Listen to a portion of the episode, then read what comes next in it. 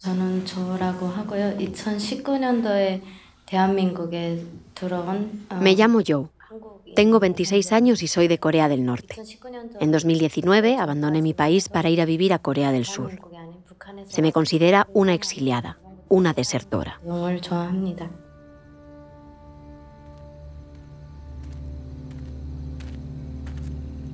아, 네, 일단 저는 Era de noche. Me encontré con un agente a las 12. A la una me llevó a la frontera con China. Llevaba conmigo un cuchillo y un veneno para ratones. Si me descubrían, me iban a matar. En ese caso, prefería suicidarme.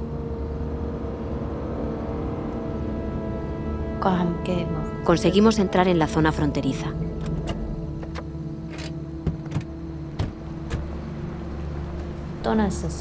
Había muchos controles, pero los agentes que contraté habían sobornado a los oficiales chinos. Tuve suerte y pude cruzar sin que me descubrieran. Una vez en China, cogimos varios coches, autobuses, etc. De China pasé a Laos. Para cruzar esa frontera tuve que andar tres o cuatro horas.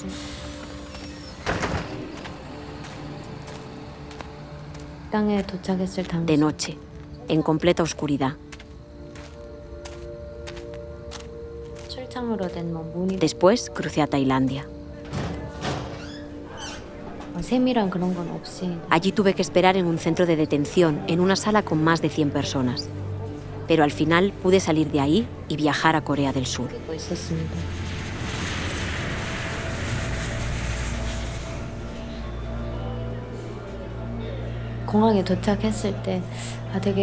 Cuando aterricé en el aeropuerto de Seúl me sentí aliviada. Supe que todo había pasado. Estaba segura y pensé, por fin voy a vivir.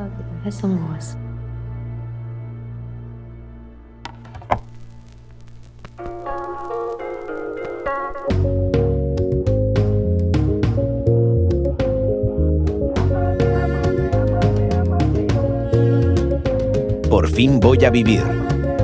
Capítulo 7. Corea del Norte.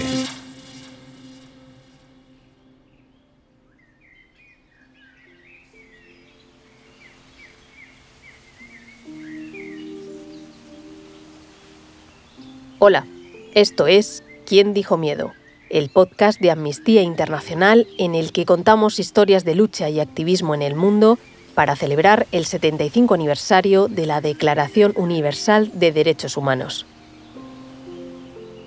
Soy Ángela Sepúlveda y hoy viajamos a un destino que no suele aparecer en las pantallas de los aeropuertos. Un país hermético que vive de espaldas al mundo. Mi infancia en Corea del Norte fue bastante agradable. La recuerdo con mucho campo siempre jugando con los amigos en el campo. Jo Yoon-sil, ya la hemos escuchado antes, es una joven desertora norcoreana que rechazó vivir bajo las directrices del régimen de su país. Tras un largo periplo, hoy vive exiliada en Corea del Sur, desde donde ha viajado unos días a Madrid. Aquí hablamos con ella sobre su vida. Vivíamos en la naturaleza. Nuestros juguetes eran cosas de la naturaleza y nuestra hora del recreo también estaba en la naturaleza. No teníamos mucho, pero vivíamos bien. Fui afortunada. Joe mantiene un buen recuerdo de su infancia, a pesar de que, como todos los niños en Corea del Norte, estuviera obligada a trabajar en aquel campo que también le servía de patio de recreo. A los niños se les designa a trabajar en el campo que esté más cerca de su casa. A mí me tocó un campo de amapolas. Los niños pequeños teníamos hambre y los polvos de amapola tienen un sabor que se parece un poco al cacahuete. Y entonces solíamos comerlos.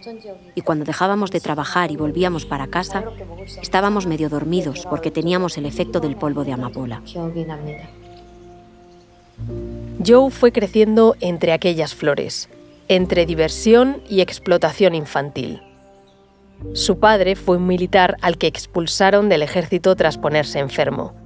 Su madre, médico. Y ella estudió contabilidad. Al acabar la universidad, no le hizo falta redactar ningún currículum. En Corea del Norte, aunque termines los estudios, no buscas trabajo. Es el gobierno el que te lo designa. A mí me designaron uno en la oficina de correos, pero prefería ir a una tienda de piezas de coche de segunda mano que tiene un familiar. Y al final me designaron allí. soy Un trabajo obligado, adjudicado y sin salario. Porque en Corea del Norte no existe la nómina a final de mes. El gobierno entrega a sus ciudadanos diferentes productos o alimentos. No existen ni monedas ni billetes. La única divisa que se puede encontrar es el yuan chino que llega de contrabando, y con él se pueden comprar cosas puntuales para sobrevivir. Para nosotros era una cosa normal. Los administradores del gobierno me designaron un trabajo y yo no podía opinar. Pero con el tiempo me di cuenta de que esto no debía ser así.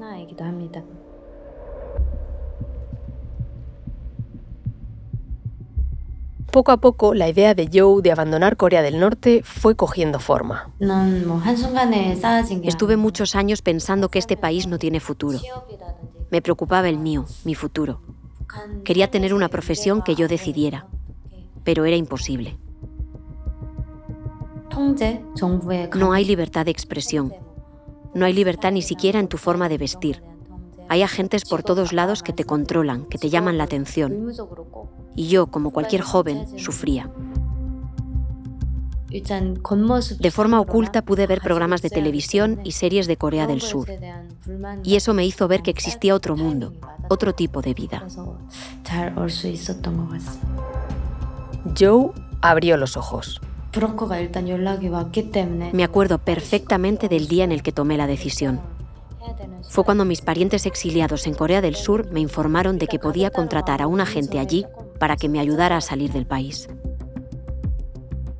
Obviamente me puse muy triste porque tenía que despedirme de mi familia, pero me apoyó completamente. Es un recuerdo entre la pena, el miedo y el convencimiento de que tenía que hacerlo. Ya hemos escuchado la odisea de Joe para viajar de Corea del Norte a Corea del Sur dos países vecinos que comparten frontera. Sin embargo, Joe tuvo que salir por el lado contrario. Imaginemos el mapa de Asia y cojamos un rotulador. Dibujemos este viaje. En vez de por el sur, Joe tiene que salir de su país por el norte, por la frontera con China. Desde allí se recorre todo ese gigantesco país hasta el sur, hasta la frontera con Laos. Pero no es fácil cruzar ese paso. Le lleva cerca de cuatro horas andando. Una vez cruza, viaja a la vecina Tailandia. Y de Bangkok, en avión, a Corea del Sur. Toda una vuelta de miles de kilómetros cuando en realidad Seúl, la capital surcoreana, está a apenas 50 kilómetros de Corea del Norte.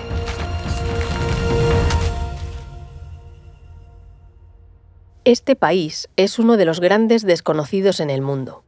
Posiblemente su capital, Pyongyang, ni siquiera te suene, pero seguro que has visto algún vídeo de su ejército desfilando perfectamente compenetrado.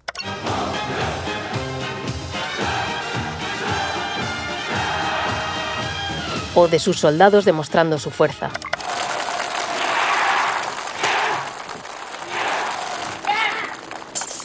O también de las pruebas de lanzamiento de sus misiles presididas por el líder, Kim Jong-un.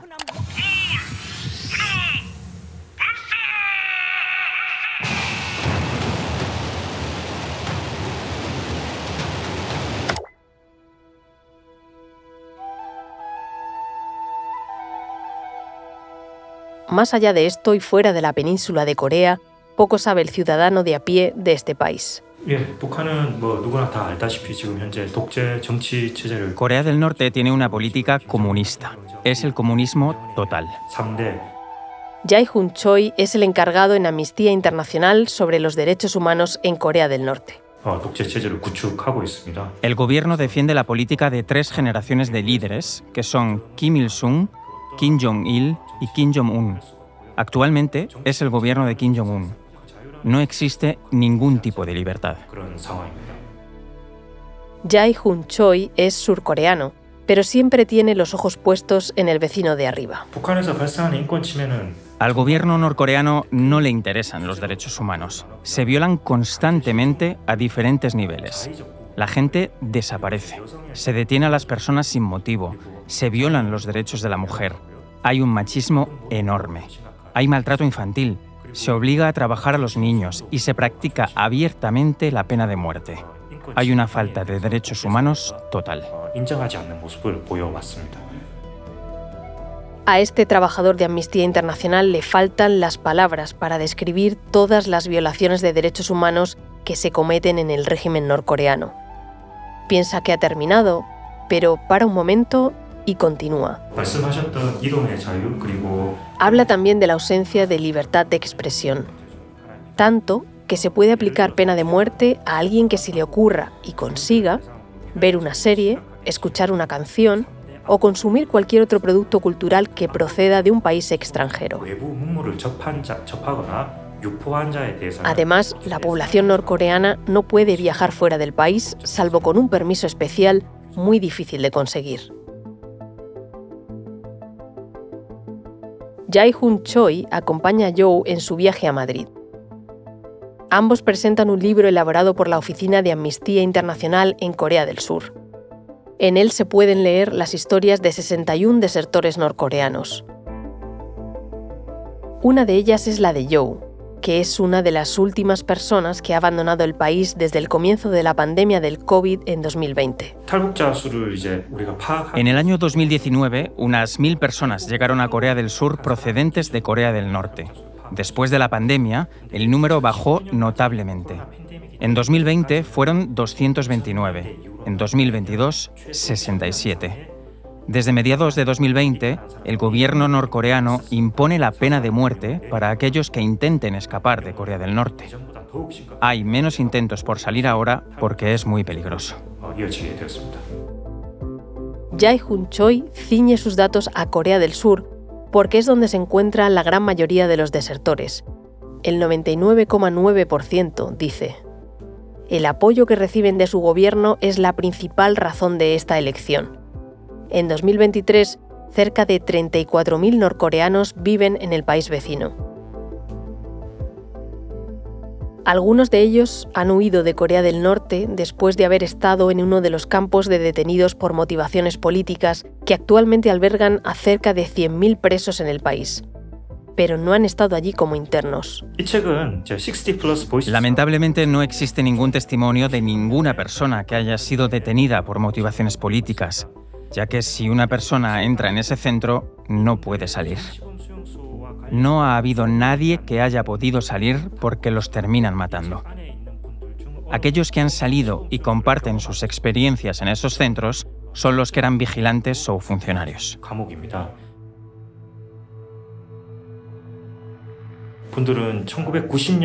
Ellos mismos hablan de cómo son, de cómo es la vida de los que están sometidos a trabajos forzosos, a muchos los fusilan, los violan. No pueden expresar ningún tipo de opinión en contra del gobierno norcoreano.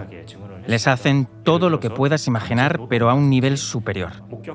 Es de una gravedad extrema.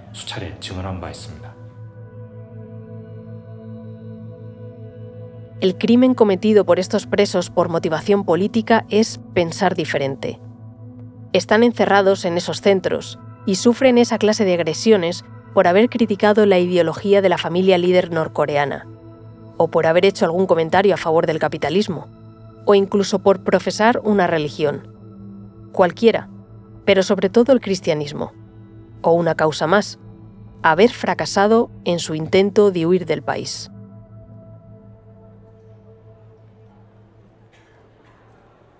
Joe tuvo suerte. En 2019, gracias a familiares suyos, también desertores en Corea del Sur, pudo salir de Corea del Norte, cruzar tres países y llegar finalmente a Seúl.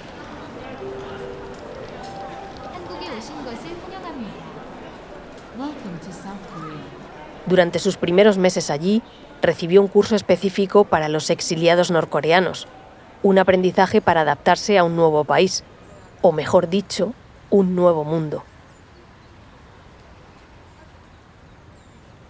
Hoy estudia contabilidad y comercio exterior. Vive sola gracias a una beca del gobierno surcoreano. Además, en su tiempo libre, trabaja en un bar para ganar un dinero extra. Cuando compara su vida de ahora con la anterior, la diferencia es abismal. En Corea del Norte existe una gran vigilancia. No tenía libertad ni para peinarme o vestirme. En Corea del Sur es todo lo contrario. Tengo libertad de expresión. Lo que más me gusta es que si trabajas duro, obtienes tu sueldo. Puedes comprar lo que quieres y decir lo que piensas. Cuando llegué a Corea del Sur, lo que más me llamó la atención es que todo el mundo ve estas libertades y derechos como algo normal. Para mí no lo es. Para mí es un lujo, un regalo del cielo. Ahora ya me he acostumbrado, pero me da mucha pena mi pueblo porque nunca sabrá lo que son los derechos humanos. Hasta ahora han sido una norcoreana y un surcoreano quienes nos han guiado en este viaje. Acerquémonos ahora a Corea del Norte desde un punto de vista más alejado a esa realidad de aquella península del Pacífico. Macarena Vidal y Sara Romero son dos eh, grandes periodistas especializadas en información internacional y esta noche nos van a llevar a Corea del Norte, el país más hermético del mundo. Macarena Vidal ahora reside en Washington, pero ha pasado muchos años trabajando como periodista en China. Desde allí visitó en varias ocasiones Corea del Norte y junto con su compañera Sara Romero escribió un libro sobre estos viajes. Lo titularon El país más feliz del mundo.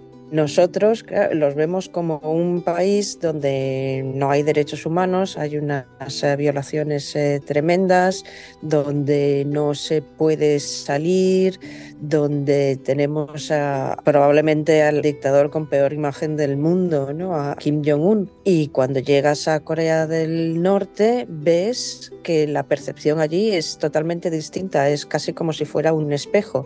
A ellos les parece que Kim Jong-un es el mejor mandatario del mundo, es el más capaz, es eh, una persona que se preocupa por, muchísimo por ellos y que solamente mm, tiene en mente el bien del país y que ellos viven en una sociedad que debería dar envidia al resto del mundo, ¿no? porque muy igualitaria, donde en teoría eh, todos eh, comen, todos eh, tienen iguales derechos y donde además, según su versión también, pues la situación económica no ha dejado de mejorar, ha ido mejor y tienen ahora unos privilegios que ya querríamos cualquiera, ¿no? desde la sanidad gratis, la comida subvencionada, todo tipo de ventajas desde su punto de vista. Antes de poder viajar al país, Macarena tenía una idea preconcebida basada en lo visto, leído y escuchado, pero quiso comprobarlo por ella misma. El camino no fue fácil. Nos acercamos a la Embajada de Corea del Norte en Pekín, que es un poco la que centraliza todas estas peticiones, íbamos pues con todos los papeles que se nos había ocurrido que pudiéramos necesitar, ¿no? desde las tarjetas de prensa, currículums, eh, una carta de los medios diciendo que teníamos interés en viajar y llegamos eh, allí, llamamos a la puerta y para nuestra sorpresa nos abren. Nuestra sorpresa porque habíamos estado intentando llamarles y que nos dieran cita y tal y no había habido manera entramos y digo, oh, estamos en Corea del Norte, qué emoción. Había un vestíbulo enorme, así como oscuro, con unos eh, murales estilo comunista de los años 50 y una señora en recepción. Entonces vamos allí y empezamos a, en inglés a decirle, pues eso que somos periodistas y queremos pedir un visado. La señora nos mira como las vacas al tren. Silencio incómodo. Con el inglés no había funcionado. Nuevo intento. Entonces lo intentamos en chino y nada, nos sigue mirando exactamente igual. Eh, coreano no sabíamos, seguimos sin saber. Tampoco. Pero la señora tiene una idea. Entonces ya por fin coge el teléfono y llama a alguien y aparece un señor que en un inglés eh, muy correcto nos pregunta qué, queremos, le volvemos a explicar todo. Dice, ah, muy bien, muy bien, pues déjenos aquí sus, sus papeles tal y ya nos pondremos en contacto con ustedes. Pero seguro, seguro, tal. Sí, sí, no se preocupen. Y dice, vale, vale, pues, pues nada, estupendo, pues muchísimas gracias. Nos vamos, nos damos la vuelta y según nos damos la vuelta oímos el ruido inconfundible de una trituradora de papeles. Y este fue nuestro comienzo de nuestras aventuras en Corea del Norte. Contra todo pronóstico y toda trituradora, aquel ya le llamaremos resultó ser verdad. Un año después, Macarena y Sara recibieron una llamada de aquella embajada con una invitación para visitar Corea del Norte. Y para allá que fueron.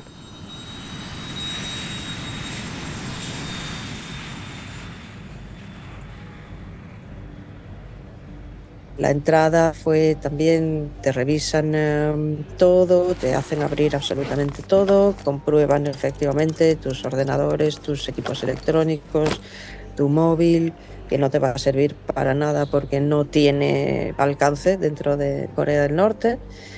Y ya al salir del aeropuerto, pues tienes un guía del Ministerio de Exteriores puesto exclusivamente para ti, para tu medio. Y este guía es el que te va a acompañar a hacer absolutamente todo. Es que incluso se va a quedar en el mismo hotel donde estés tú durante la noche para estar controlando, vigilando lo que puedas hacer o dejar de hacer. No iban a estar solas ni un momento.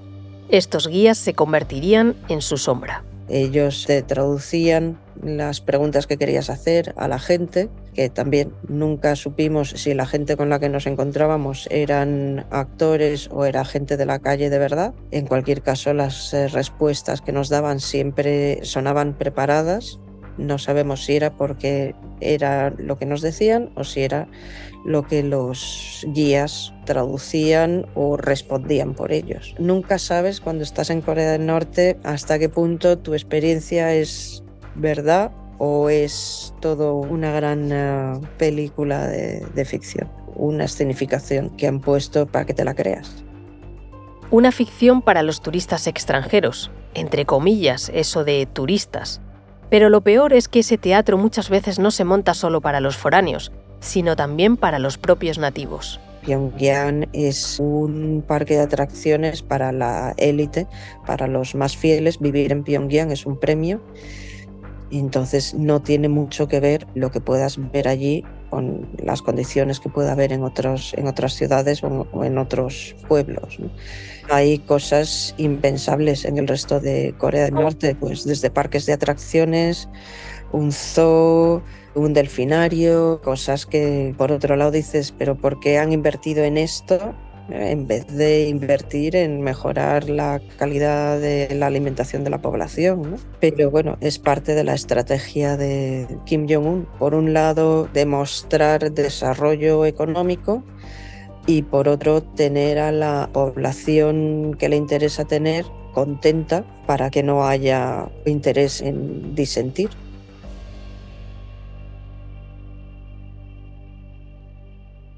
A lo largo de este capítulo hemos conocido la historia de Joe, pero voy a serte sincera. Te he mentido en una cosa. Joe no se llama Joe.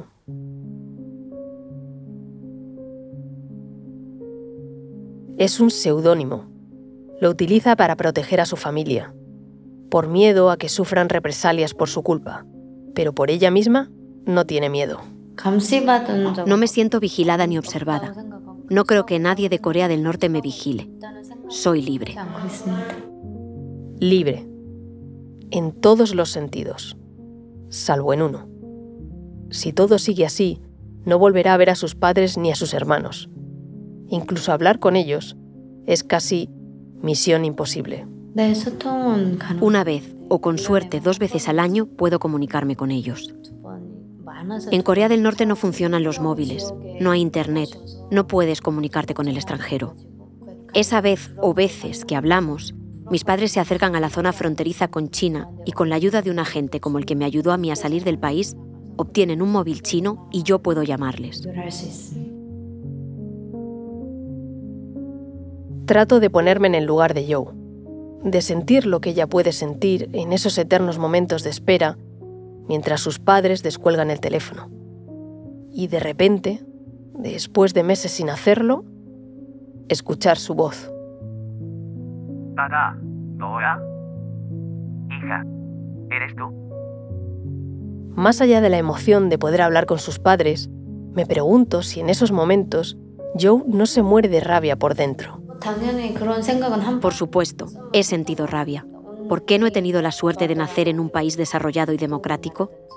Pero es mejor no quedarnos con lo negativo, sino mirar hacia adelante. Me da pena que esté yo sola aquí, sin ellos, pero prefiero pensar en lo positivo.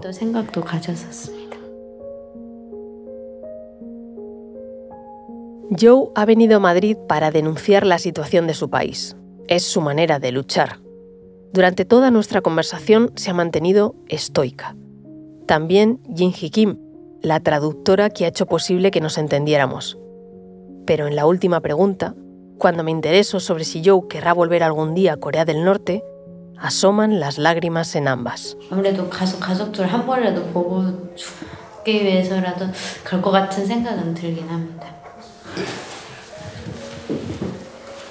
Sí he pensado He pensado alguna vez, si tuviera mañana, me detectan cáncer, quizás intento llegar a Corea del Norte para ver mi familia.